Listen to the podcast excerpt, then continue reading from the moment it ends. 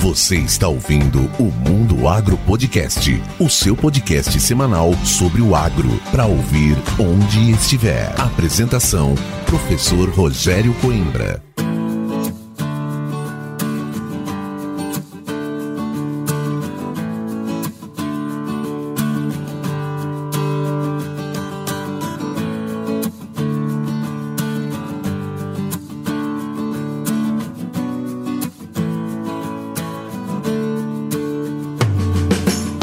Começa agora mais um episódio do Mundo Agro Podcast, o seu podcast semanal sobre o agro para ouvir onde estiver e quando quiser. No episódio de hoje, eu, professor Rogério Coimbra, converso com Marcelo Ortega. É claro que você já conhece o Marcelo, mas vale a pena eu ressaltar que ele é palestrante e treinador em vendas com mais de 20 anos de carreira. E não somente no Brasil, mas em toda a América e também na Europa. Autor de três livros, Sucesso em Vendas, Inteligência em Vendas e o Red Book, o livro energético de vendas. O Marcelo tem atuado fortemente no agronegócio e é por isso que eu convidei ele para estar aqui com você no Mundo Agro Podcast. Mas antes de começar, eu tenho dois recados para você. O primeiro deles é sobre a Arena da Plantabilidade, um evento que já está marcado como a maior arena voltada à excelência no processo de semeadura, onde eu tenho a honra de participar ao lado de grandes nomes como o professor Paulo Arbex, o Júlio César Pereira do GPD e o grande Ricardo Bagatelli, além dos especialistas das regiões por onde a arena está passando. O primeiro evento ocorreu na cidade de Cascavel, no Paraná, e foi um sucesso de público com a arena simplesmente lotada. Os próximos eventos serão em Cruz Alta, no Rio Grande do Sul, no dia 9 de agosto, e em Luiz Eduardo Magalhães, no Oeste Baiano, no dia 21 de setembro. E para você que é ouvinte do Mundo Agro Podcast, é claro que tem uma vantagem especial. Acesse o link aqui na descrição deste episódio e faça sua inscrição com um cupom exclusivo para ouvintes. E como aqui o conhecimento tem prioridade, vai mais uma dica para você ouvinte. Nos dias 23 e 24 de agosto, será realizada em Londrina, no Paraná, a 38ª reunião de pesquisa em soja, o principal fórum de pesquisa do complexo agropecuário ligado à cultura da soja. Esse evento reúne os maiores especialistas na cultura, além de estudantes, empresários, pesquisadores e empresas do setor voltados a avaliar os avanços dessa cultura, além de projetar as perspectivas futuras. E é claro que com muito networking. E a comissão organizadora, na figura do seu presidente, meu grande amigo Fernando Henning, disponibilizou um cupom especial para os ouvintes do Mundo Agro Podcast. Você pode usar o cupom Mundo Agro Podcast maiúsculo e tudo junto para obter benefícios especiais. É isso aí. Além de muita informação de qualidade, aqui no Mundo Agro Podcast você também ganha vantagens. E agora vamos chamar o Marcelo Ortega para a bancada do Mundo Agro Podcast.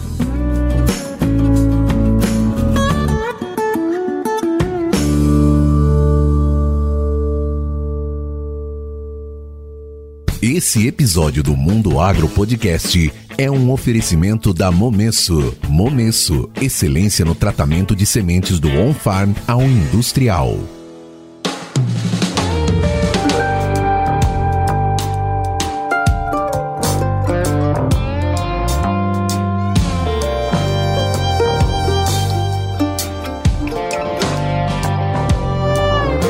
Hoje na bancada do Mundo Agro Podcast, o papo é um papo que está em alta técnica de vendas? Será? Será que a gente pode falar em vendas hoje? Ou o patamar subiu um pouco, mudou? E para falar sobre esse tema, eu trouxe um cara que eu já disse para ele antes de começar a gravar que sou fã do trabalho dele e vocês já devem conhecer e vão ter oportunidade de conhecer um pouquinho mais de perto hoje, Marcelo Ortega, o cara da técnica de se entregar valor. Não é venda, né, Marcelo? Marcelo, seja muito bem-vindo à bancada do Mundo Agro Podcast. Obrigado, obrigado pelo convite. É uma honra para mim estar aqui. Muito legal a história do podcast Mundo Agro. E um prazer estar aqui com você, cara. Eu espero contribuir com a audiência aí, que é grande.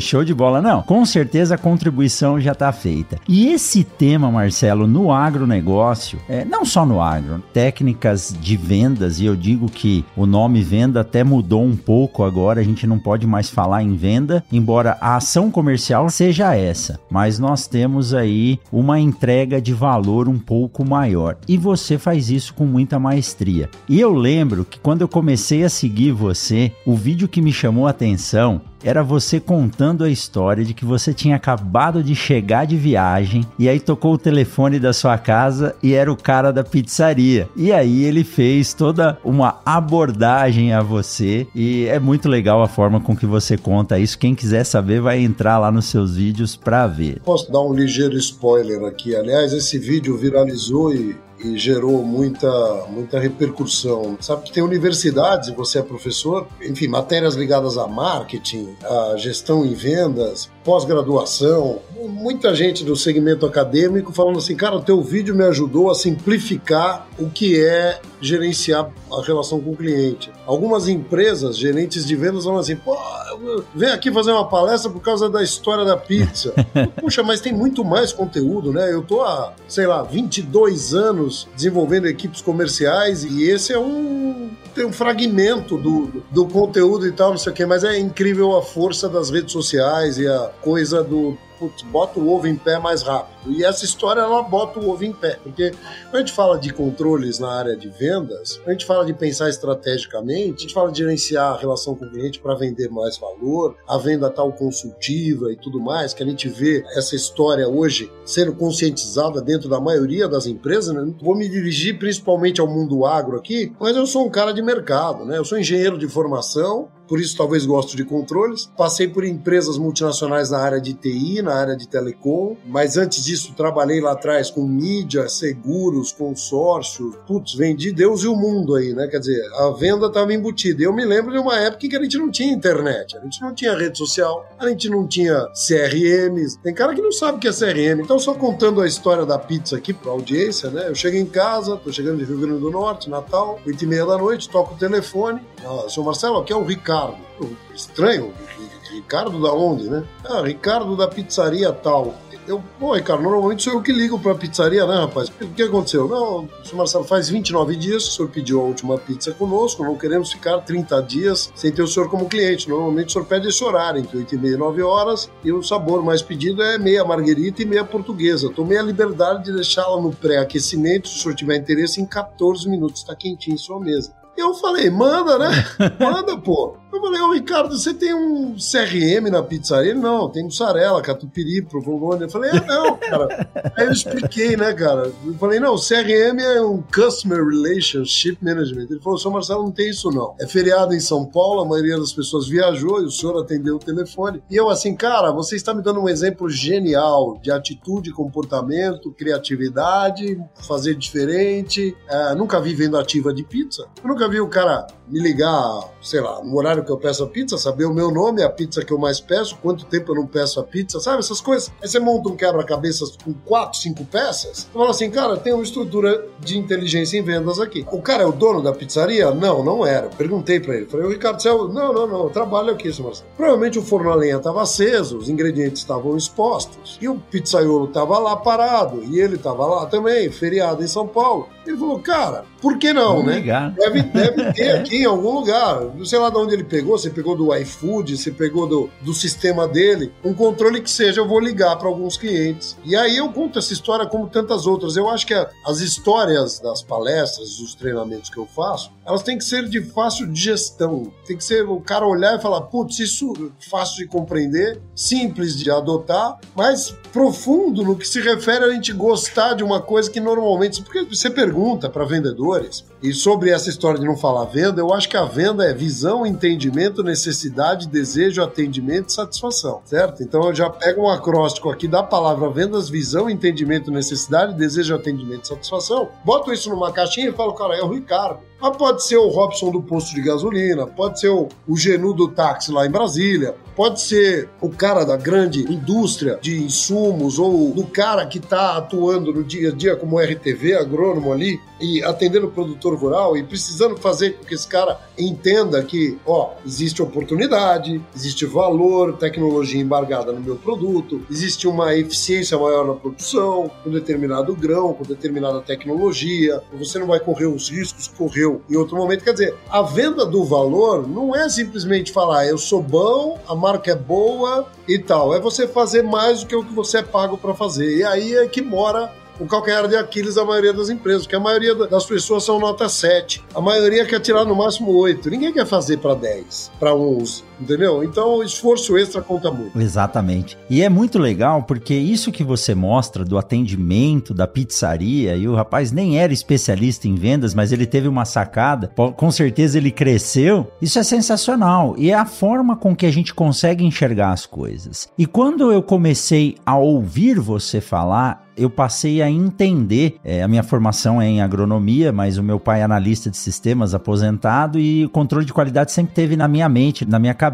O CRM é algo que eu aprendi que veio da aviação. Eu não sou piloto, eu gosto da aviação, mas se aplica muito. A gente brincou aqui com a redundância agora há pouco. Sabe que o nome da minha empresa, da minha consultoria é Asas. Ah, é? Olha aí. Asas App Marketing. É, eu também gosto de comparar, especialmente, na verdade, Asas era um motoclube que eu fazia parte. Né? Não tem a ver, mas, mas aí quando a gente foi, foi idealizar a empresa, a gente falou, cara, tem um monte de coisa na aviação que dá para trazer para o mundo corporativo, principalmente para a área comercial. Avião para decolar precisa correr na pista, precisa ter um bom plano de voo, é preciso ter uma boa pilotagem, é preciso ter uma boa capacidade de controles, né? O piloto de avião gosta de controle. Imagina o piloto de avião falando assim: olha, hoje eu vou desligar o transponder aqui, vamos voar a não sei quantos mil pés e vamos fazer aqui esse voo sem o GPS, sem o transponder, porque o céu tá lindo, voo de brigadeiro, céu de brigadeiro aqui, eu vou aqui na minha velha bússola, sendo romântico aqui, como nos velhos tempos, quando eu comecei. Se você tá com, com a porta do avião aberta e encontra um piloto desse, você não fica dentro do você avião. Pula. É mais ou menos isso que faz o cara que sai para vender sem conhecer o cliente, sem conhecer a estrutura do cliente, o que, que ele produz, qual é a dificuldade de quem ele compra, por que, que ele paga menos ou por que, que ele paga mais, o que, que ele valoriza. Não tem relacionamento nenhum.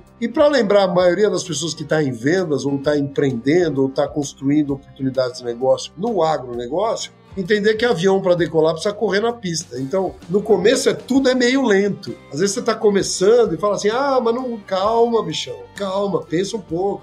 Sabe? Faz um esforço extra aí, dá uma acelerada no começo, não é no fim do mês que bate meta, mas desculpa, te interrompi, tô dando palestra aqui. Né? Não, mas é isso, eu quero ouvir você falar. E aí o, o que eu digo é que hoje houve uma mudança de paradigma mesmo no que é a venda. Antigamente eu via a empresa como o negócio. As pessoas falam: "Não, meu negócio é esse, meu negócio é vender só semente. Eu vou vender semente, meu negócio é montar computador". Então você entregava um produto, a venda estava ligada a um produto. Num passado mais recente, as empresas passaram a resolver problemas dos clientes. O produto era um anexo que resolvia um problema. E hoje, Marcelo, eu lidando também com o agro, com times de vendas e o controle de qualidade, eu vendo que, sem ser muito filosófico, o que se vende hoje é um sonho. Não é um sonho de padaria, mas é um sonho. Pô, mas Coimbra, como é que você vai vender o sonho vendendo semente, vendendo defensivo? Você está vendendo o sonho do produtor ter uma lavoura que não traga problema para ele. Com qualquer produtor que você conversa, é isso. Então, na área de sementes, e você teve aí em várias sementeiras, a gente estava conversando, o vendedor de sementes ele não é mais vendedor, ele é posicionador de produto. Marcelo, na BR 163, que é onde eu moro aqui de Cuiabá, a Sinop Alta Floresta, existem mais de 180 cultivares de soja a serem oferecidas por produtor.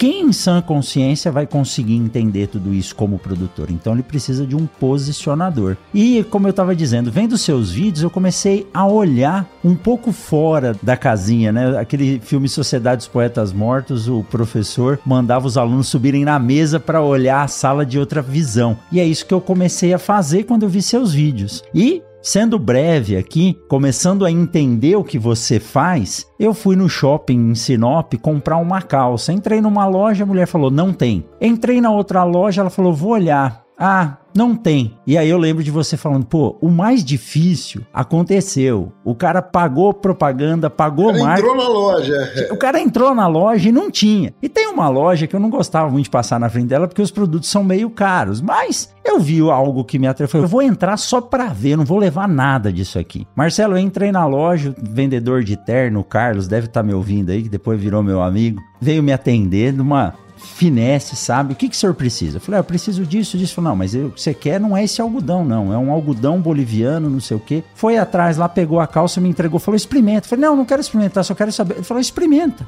Aí, Marcelo, eu entrei no trocador, pus a calça, tava um pouco comprida, um pouco larga. E ele bateu na porta e falou: Experimentou? Eu falei: Experimentei. Ele falou: Posso abrir para ver? Eu falei: Pode. Aí, na hora que eu abri a porta, ele já me virou de costas e me colocou de frente para a porta que tinha um espelho. Aí eu olhei assim, quando eu olhei para trás, já tinha uma costureira abaixada atrás de mim, marcando as posições da calça para deixar no padrão, né? Eu fiquei até meio com vergonha, assim. Ela falou: Não, mas tá aqui deixando assim, sua perna fica desse jeito, desse. Aí eu falei: Caramba, né? Mas eu tinha um trunfo na mão. Era domingo à noite e eu tinha uma viagem já, um voo às duas horas da tarde na segunda-feira. Aí eu falei: Então, ficou bom, até o jeito que ela marcou ficou bacana, mas o problema é o seguinte: eu vou viajar, preciso levar essa calça e amanhã meu voo é às duas horas da tarde. Aí ele falou: Que horas que você quer passar para pegar a calça? Aí eu falei: Não, mas hoje é domingo. Ele falou: Não tem problema, eu levo na casa da da outra mulher que vai arrumar, ou amanhã cedo essa daqui que marcou vem aqui e arruma. Resumindo, Marcelo, eu saí com o papelzinho para pegar a calça no outro dia, 11 horas da manhã, assim que eu terminasse. Fala aí o nome da loja agora, cara, e manda um abraço pro Carlos lá, pô, pelo amor de é Deus. É o Carlos da Brooksfield, do shopping. Aê, então... Brooksfield, eu vou puxar a sardinha aqui para defender o meu amigo, meu cliente,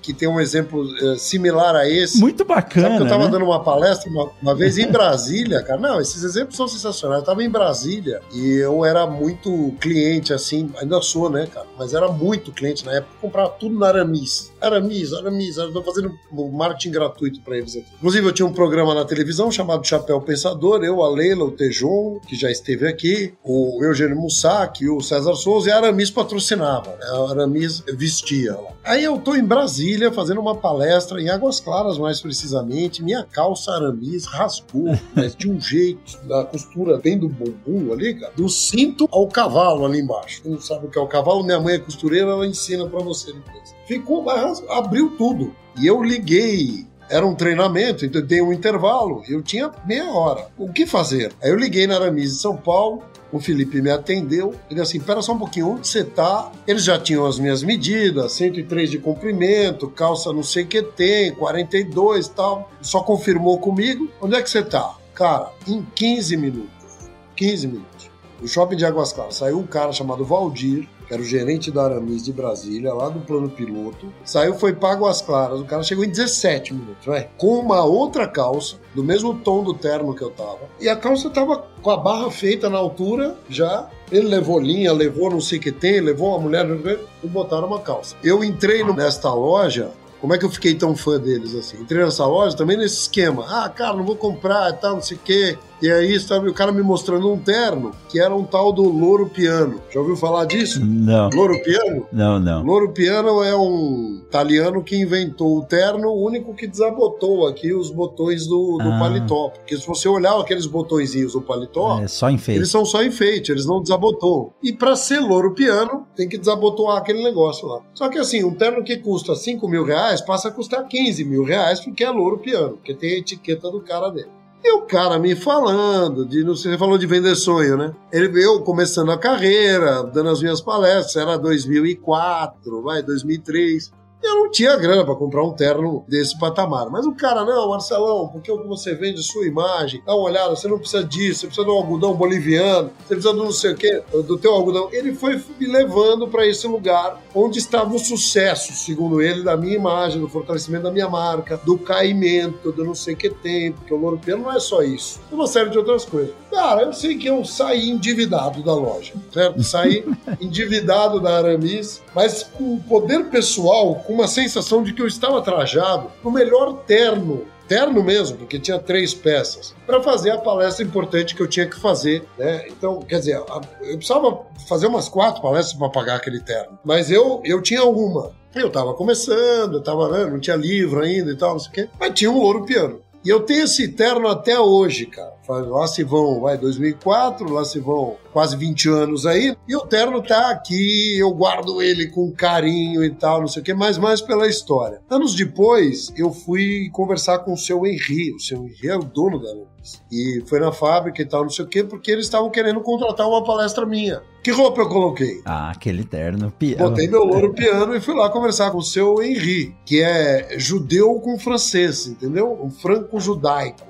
Logo você vê que é um cara bom de negociação e ao mesmo tempo frio e calculista como ninguém. Né? Eu tô na frente dele contando as minhas histórias e falando tal, não sei o quê, sobre a ideia de, de desenvolver a rede, os franqueados e tal. E cara, ele não expressava uma reação, ele ficou parado na minha frente, me olhando, sem mexer sobrancelhas, sem dar um sorrisinho, sem abrir os olhos, sem pestana, nada, nada. Eu assim, cara, esse cara não gostou do meu plano aqui do meu conteúdo. Eu tava quase indo embora quando eu achei que não ia dar em nada o negócio. Eu falei assim: o seu Henrique, o mais legal é que eu tenha tanta admiração por vocês que lá atrás, quando eu tava começando eu não tinha nem dinheiro para isso, eu ousei comprar aqui um louro piano. E peguei o paletó, e abri assim, mostrei o selo do ouro piano e desabotoei os botõezinhos assim. Aí eu consegui um sorriso. Na hora, cara, um sorriso tão legal que eu nunca tinha visto. E ele falou assim: Isto é o valor da Aramis. É isso que eu quero que você conte para nossa rede. Nós vamos fazer as palestras com Olha. você. Então,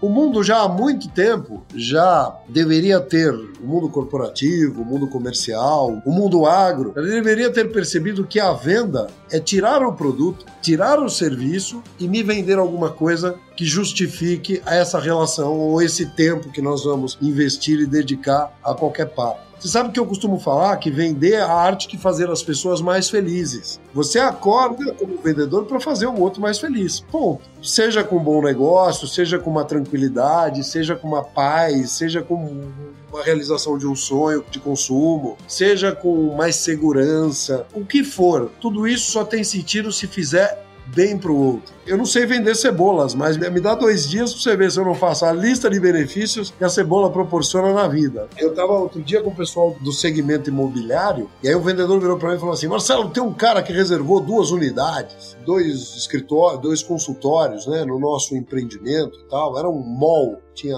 é chique, é mixed use que eles chamam. Tinha escritórios, consultórios e residências também no empreendimento. Ele assim, olha, um médico importante aqui da nossa cidade reservou duas unidades o cara não vem nem a pau para assinar aqui. A gente já ligou, ele é muito ocupado, mas se ele não vier assinar o contrato, eu não posso ficar bloqueando essa unidade. O que, que eu faço, né? Aí nesse dia eu tava lendo numa revista dessas de bordo de companhia aérea, tava tendo uma matéria sobre o vinho dizia na matéria que tomar um cálice de vinho por dia tem recompensas fantásticas à saúde, porque o vinho é um importante antioxidante e as propriedades do vinho são interessantes até para a preservação da memória. Aquilo ficou na minha cabeça. Eu falei assim: por que, você não manda um vinho pro médico? Aí, como assim manda um vinho? Não, não precisa ser um vinho muito caro.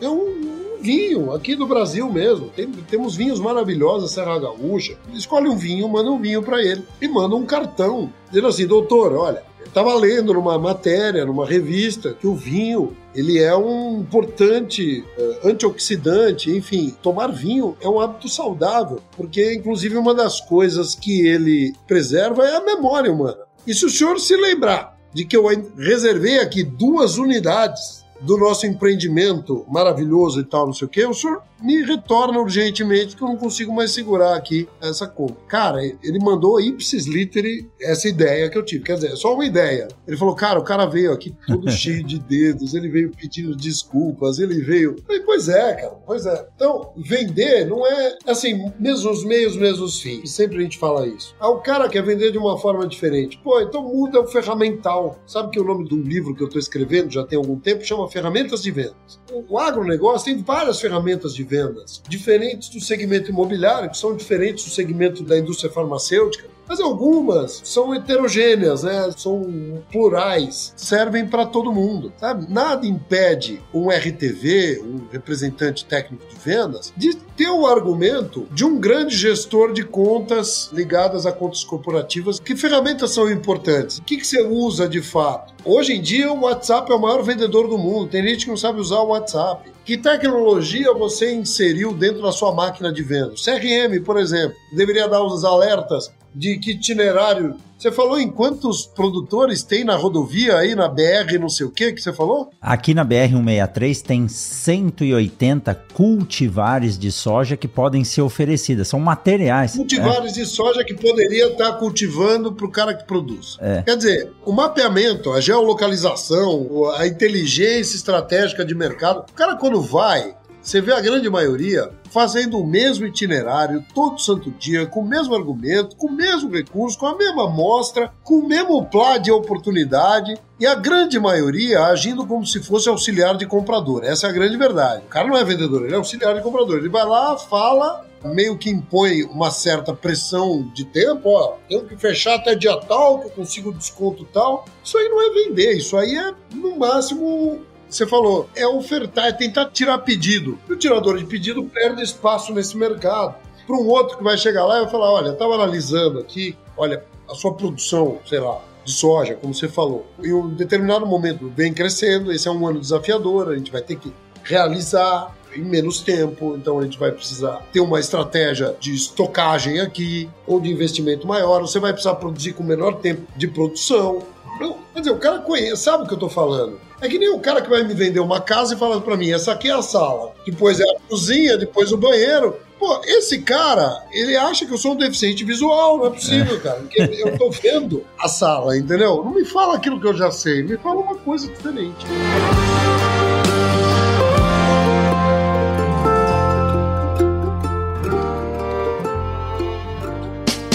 Siga o Mundo Agro Podcast nas redes sociais: Instagram, Facebook e Twitter. Arroba Mundo Agro Podcast.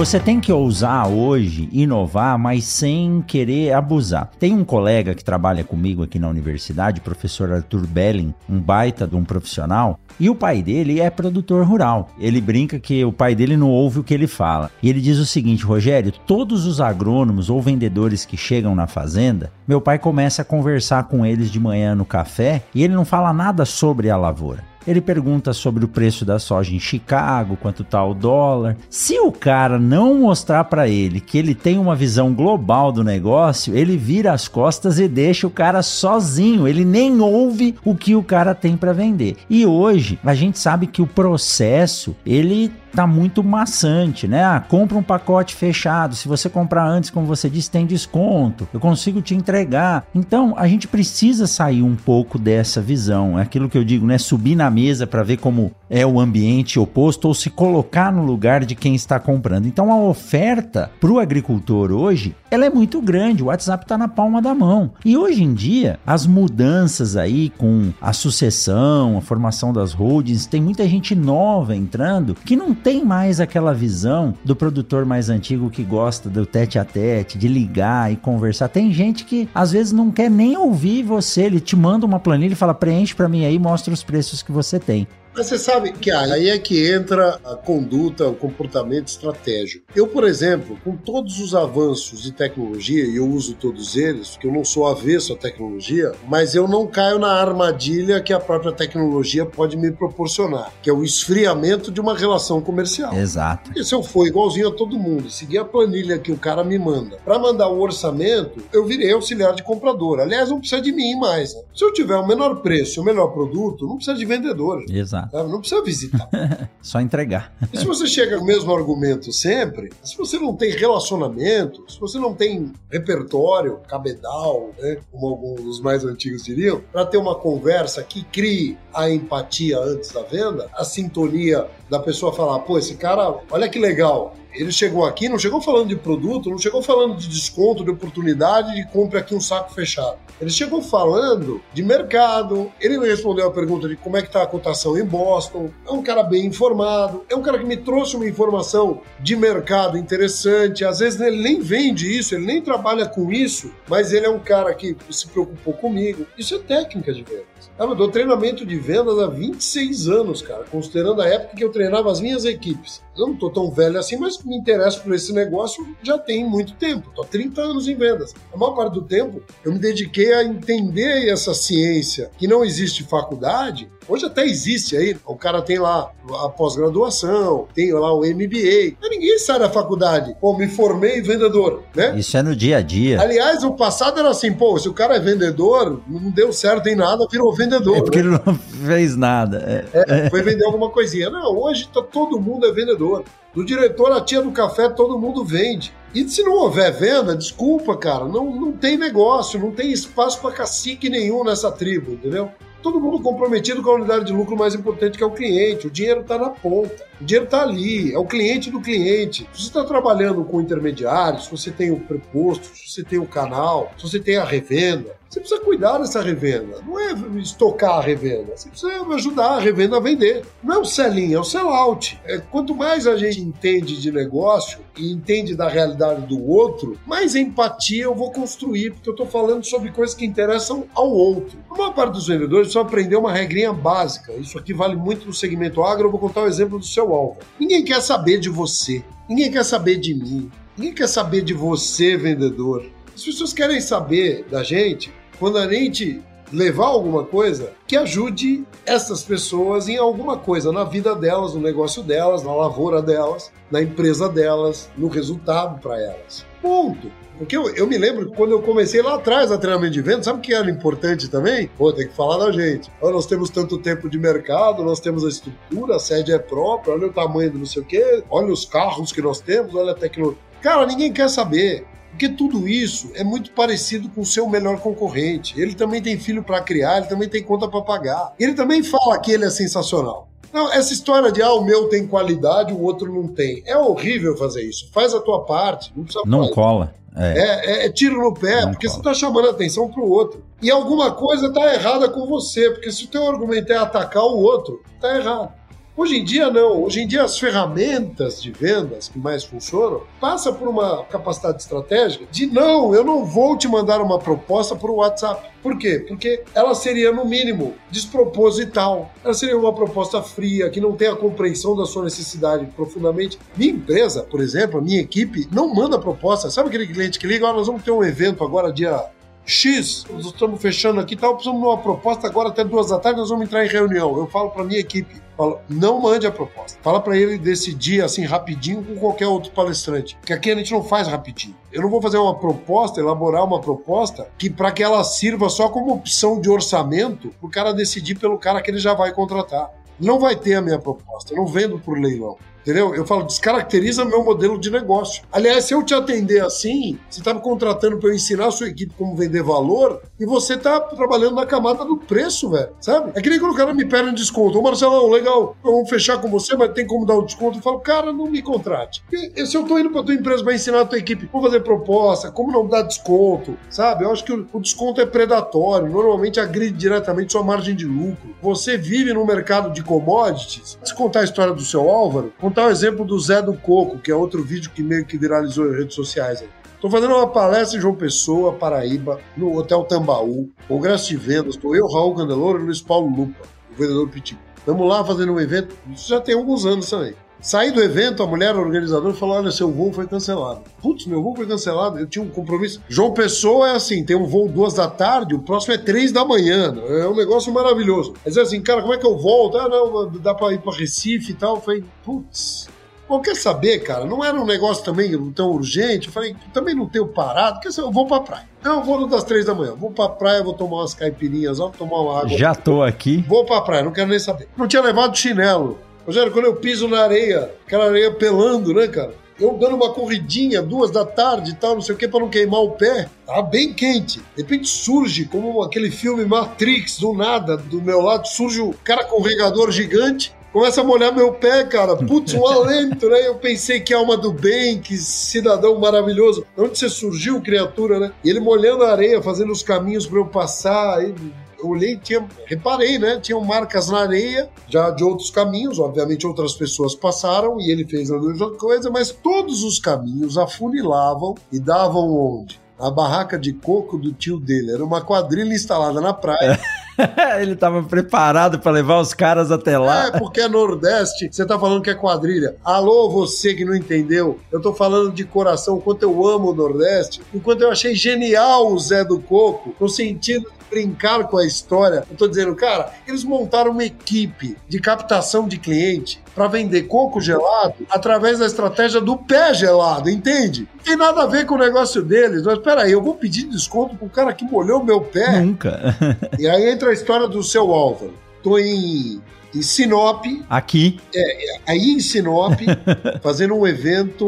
Em que ano que foi, cara? Putz, acho que antes da pandemia, 2017, teve um eventão aí. E depois me chamaram para dar um treinamento pro pessoal que não é de Sinop, é lá de Sorriso, Agromave. No evento tinha o seu Álvaro. O seu Álvaro era um RTV antigão lá, que já tava um tempão lá, sei lá que idade tem o seu Álvaro. O seu Álvaro entra na, na sala de treinamento e tal, pô, camisa, sapato, calça, sabe? Você olha assim e fala, pô, seu Álvaro tem apresentação, né? cabelos brancos. O que, que eu tenho para ensinar pro seu Álvaro? Ele, já, ele tinha, acho que de vendas, quase que eu tenho de vida. O seu Álvaro estava lá no treinamento, um dos mais interessados. Aí me contaram a história, um pouquinho sobre ele. Pô, tem tanto tempo de mercado, conhece todo mundo na região, o cara não sei o que tem.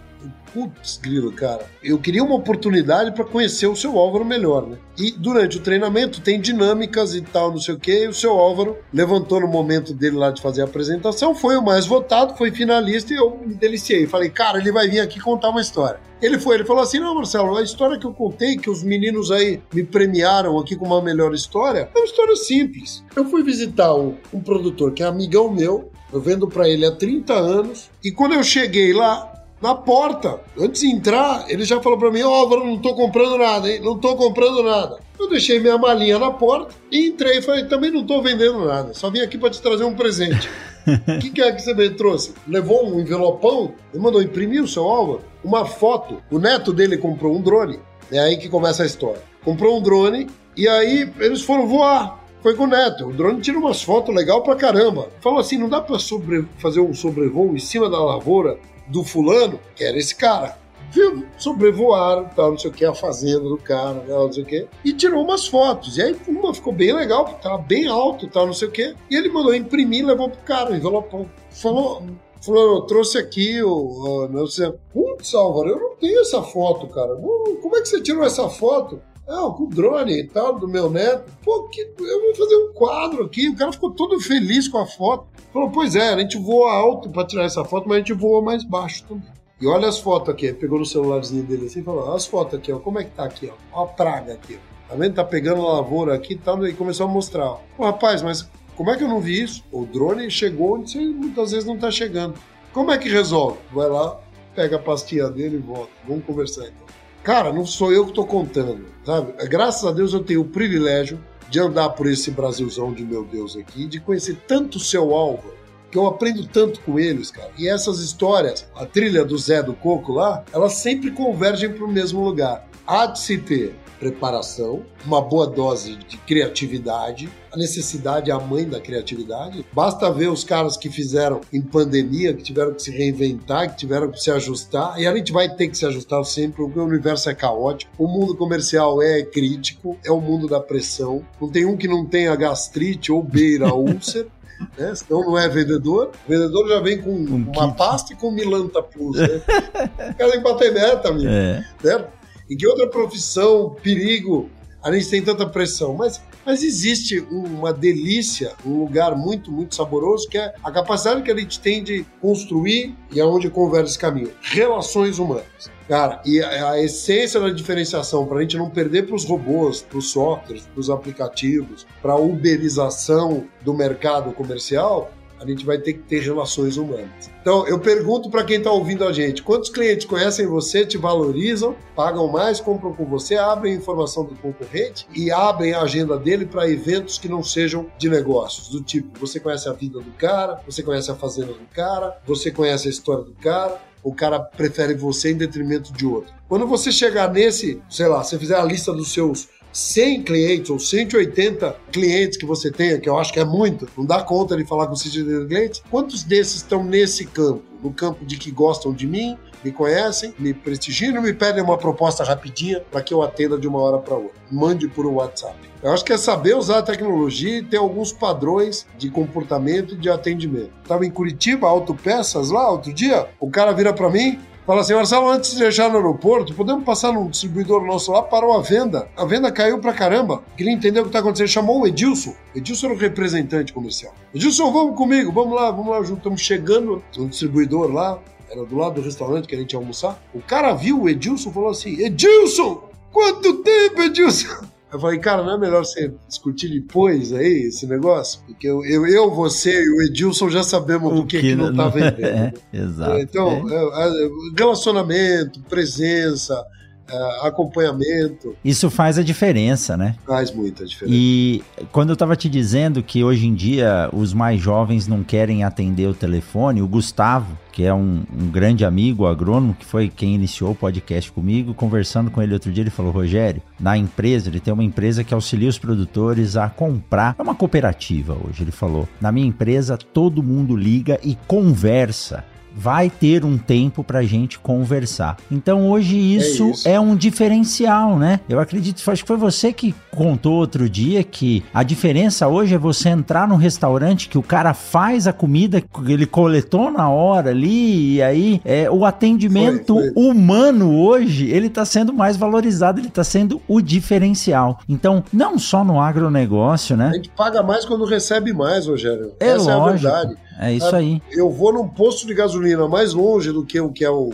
da esquina da minha casa, eu vou na padaria mais longe, eu vou no, no restaurante. A gente escolhe e não tem a ver com o produto em si, porque no fundo, sabe, deve ter 1 milhão 748 mil 543 palestrantes de vendas que podiam estar falando com você aqui agora. Exatamente. Todo mundo tem concorrência e todos eles são bons. Não existe certo ou errado, existe resultado. E a gente tem que trazer isso para a realidade. É. A, os conselhos, mais, se é que conselho é bom, né? É, opa! Mas eu, eu ganho a vida falando, então falarei. Primeira grande coisa que eu percebi, e aliás o agronegócio eu quero agradecer aqui através desse importante veículo de jornalismo do agronegócio aqui, né? Vocês ganharam prêmios, o Mundo Agro Podcast está sendo um sucesso, então oportunidade de, de falar com esse mundo de uma forma muito aberta. Primeiro, muito obrigado por me contratarem nos últimos dois anos tanto, né? Eu tenho rodado o Brasilzão todo aí e é incrível como o Brasil é diferenciado, cara, e como nós temos é, oportunidades aqui de se, enfim, de triplicar, de quadruplicar duplicar de tamanho ainda o agronegócio pela diversidade, pela pluralidade de soluções que a gente cria no agribusiness em sua essência, na pecuária, na produção de insumos defensivos, grãos, sementes. A gente tem tudo aqui, né? E uma capacidade também de formar gente que ama a terra, que ama o que faz, que ama conviver com esse mundo desafiador, que sofre muitas vezes com clima, com dólar, com pressão, com política, mas que trabalha de forma incessante. Vendo mais de perto, né, sei lá, desde a, uma cultura mais restrita, fechada, às vezes em algumas comunidades, mas vendo de perto, o cooperativismo também me fez senti muito prazer em trabalhar nesse mundo onde a gente tem um futuro na mão, né? Porque o, o, o, futuro do mundo é cooperativista. A venda nasce do cooperativismo. Eu tinha, os fenícios tinham, eu tenho um jarro, você tem um jarro, logo nós temos dois jarros e vamos criar aqui uma, um negócio de jarras. Era mais ou menos isso. E no fundo, vender é cooperar. No fundo, o agronegócio vence por conta disso, pela essência de competição com cooperação. Competir e cooperar do latim significa partir junto e querer chegar junto partir junto de um mesmo lugar e querer chegar junto. E essas duas coisas convivem muito bem. Eu treino pessoas com competição e cooperação o tempo inteiro, porque se não tem o desafio, vendas são duas cenouras, como dizia e diz o meu amigo velho Tejon, né, de grande mestre para mim, ele diz: vendas são duas cenouras, uma, uma está na frente, Ortega. Ele fala. e a gente sabe bem que é preciso ter a competição, ter o ranking, mas é preciso também a gente entender que ninguém vence sozinho e que a gente precisa olhar os outros, se quiser estar entre os melhores, mire os melhores. Então, grande conselho que eu sempre deixo é assim: mira quem está fazendo bem. Não subestime a sua capacidade de criar coisas, de ter criatividade, de ter principalmente foco no outro. E ninguém se importa com você, até você mostrar o quanto o que você faz é importante para o outro. Isso ajuda demais a vender. Tira o produto, tira o serviço e venda aquilo que você proporciona para o outro. Esse é o grande plano.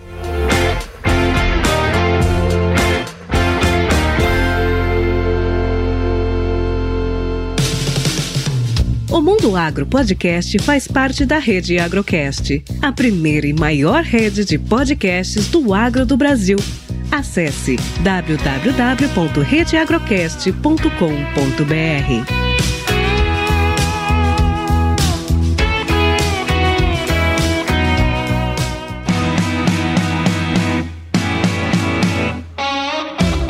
E no agronegócio a gente está trabalhando por um bem maior, né? Embora exista essa a questão comercial, mas nós estamos trabalhando aí para a produção de alimentos e isso torna a segurança alimentar, torna quem está no meio do negócio algo é, que transcende um pouco essa relação comercial. Marcelo, olha, eu só tenho a agradecer essa uma hora quase que você tirou aqui para contar um pouco da sua experiência de vida, e não existe mesmo escola de vendas, essa escola se faz no dia a dia. É como eu digo, outro dia estavam me chamando de consultor, eu falei, eu não sou consultor, embora a barba e o cabelo já estão ficando branco, mas para ser um consultor tem que ter acima dos seus 65 anos de experiência. Então, essa experiência do mercado vem disso. Meu pai trabalhou muito tempo com vendas, eu via isso dentro de casa, e a evolução, dos negócios, da tecnologia tem ajudado muito, mas você finalizou com um ponto crucial. O calor humano, a interação entre as pessoas jamais vai ser substituída por um robô ou por um WhatsApp e é aí a diferença, é isso que todo mundo quer. E você tem esse dom de trazer o calor humano quando você fala, lembrando o nome de cada uma das pessoas que te atendeu, do taxista ao rapaz que molhou seu pé na praia lá em João Pessoa. Então, eu só tenho a que agradecer, viu? Ô, meu irmão, obrigado. Ó, um prazerzão. Primeiro, fiquei muito feliz, conquistei um seguidor tão ilustre quanto você. Parabéns pelo seu trabalho aí. Vejo que o, a tua paixão, eu também digo, cara, ah, você é meu guru, você é meu consultor, você é meu mentor. Cara, Jesus Cristo de Nazaré talvez ocupe esse lugar aí na sua vida, se você é cristão, ou o que for o seu dogma, a sua religião, a sua crença, o seu credo, o seu Deus. Porque eu acho que é a mistura de várias visões é que faz a gente ser um organismo vivo e que aprende todo santo dia. Ensinar pessoas me faz aprender cada vez mais. Você sabe disso como professor. A gente aprende três, quatro vezes, a gente testa. Eu sou um cara pragmático, pouquíssimo filosófico. Eu tudo que eu vejo, escuto ou aprendo com alguém, no dia seguinte eu tô pondo em prática, se não tiver pondo imediatamente. Eu vou tentar fazer com as minhas palavras do meu jeito. Por exemplo, eu leio mais ou menos uns 30 livros por ano. Aí as pessoas perguntam, pô, mas como é que você lê tanto? Nem é tanto, eu já li mais antes. Hoje não tenho mais tanta paciência, tô meio cego e não tenho paciência de ficar pegando meu óculos, entendeu? Então já não leio mais, me dá um sono do caramba agora ler. Mas eu leio uns 30 livros por ano. E quando eu, às vezes, termino um livro, as pessoas me perguntam, você leu aquele trecho? Eu falo, não, não li esse trecho. Ué, você não leu o livro inteiro? Não, li as partes que me interessavam. Então, eu aprendi também que na vida a gente pode ser mais leve, fazer as coisas conforme o interesse da gente sabe? Eu não quero que o meu filho seja top em todas as matérias, porque isso não vai ser possível. E se eu ensinar ele a ficar na média em todas, ele vai ser medíocre. Então eu quero que ele leia as par mais as partes que ele mais se interessar, e nas outras ele vai ter que ralar e se lascar na recuperação, como ele já está em algumas, para passar de ano. Mas a gente precisa aprender a formar outros filhos. Não adianta a gente querer formar as pessoas com o repertório que a gente tem. Dizer, essa é a verdade absoluta, o que eu falo é o que vai, é o que vale. Tem muita gente, sabe, botando o dedão na cara dos outros, falando é assim, agora é assado. Tem uma turma que chegou agora no mercado de vendas aí, cara, que tá falando que tudo que se falava no passado era bobagem que agora a venda, a venda nasceu agora, no século 21. Cara, eu sou... Descobriram tudo agora. Tudo nasceu agora. Eu falo de pipeline de vendas há 20 anos, cara, sabe? Agora os caras inventaram o pipeline, o funil invertido, ou não sei o que tem. Pô, respeita. Eu pego um livro de 1900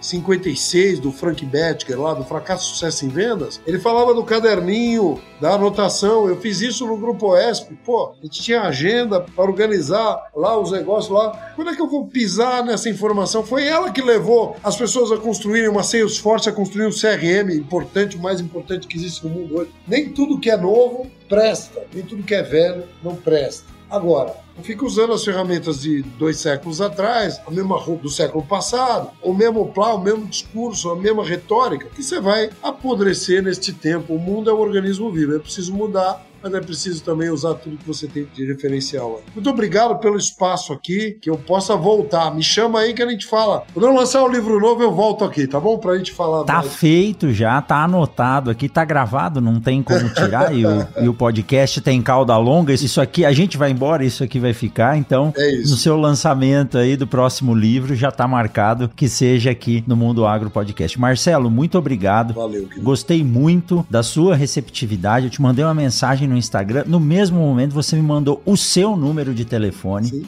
Então, e fazendo aqui também, é lógico, né, esse agradecimento e deixar Marcelo, quem quiser contratar o Marcelo, eu vou deixar aqui o site dele. Se colocar na internet Marcelo Ortega, tem YouTube, tem Instagram, acho que tem TikTok, tem tudo que você tem até imaginar. TikTok, cara. E não tô fazendo dancinha. É, mas é isso aí como TikTok.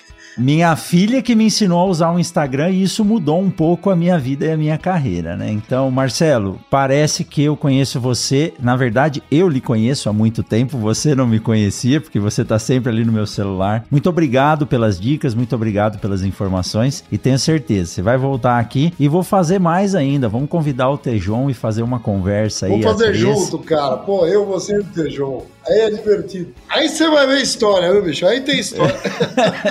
e como você disse aqui, e o Tejon também já falou quando nós entrevistamos ele, a gente tem que mirar nos bons e sempre ter um ídolo para seguir. É e eu tô aqui, ó. Tô cercado, eu tô no ombro desses gigantes que estão aqui, que fazem desse podcast o que ele é hoje. Muito obrigado, viu, Marcelo? Obrigado pelo carinho. Não te conhecia, mas sinto a mesma coisa, cara. Admiração por você. Vamos manter contato. Um abraço para todo mundo que nos ouviu aí, nos aguentou durante esse tempo todo. E quem quiser me seguir no Instagram é Marcelo Ortega Oficial. E já olha os vídeos lá do Ricardo da Pizza e do Zé do É isso aí. Eu vou deixar aqui todos os links aqui na descrição do podcast. Muito obrigado, Marcelo. E você que ficou com a gente até agora, saiba que na semana que vem tem mais um episódio do Mundo Agro Podcast. Forte abraço e até mais. Tudo de bom. Tchau, tchau. Valeu, meu irmão.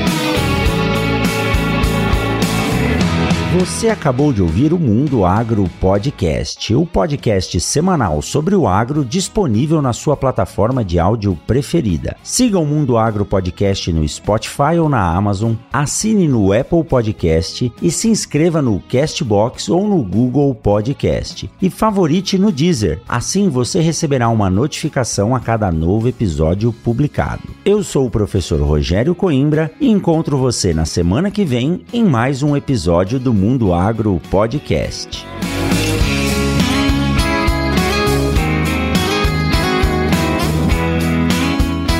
Você ouviu o Mundo Agro Podcast. Informações, novidades e muito mais. Esse episódio do Mundo Agro Podcast foi um oferecimento da Momesso. Momesso. Excelência no tratamento de sementes do on-farm ao industrial. Olá, meu nome é Thiago e eu sou o editor desse podcast. Para saber mais sobre o meu trabalho é muito fácil. Segue lá no Instagram, arroba eu. Até o próximo podcast.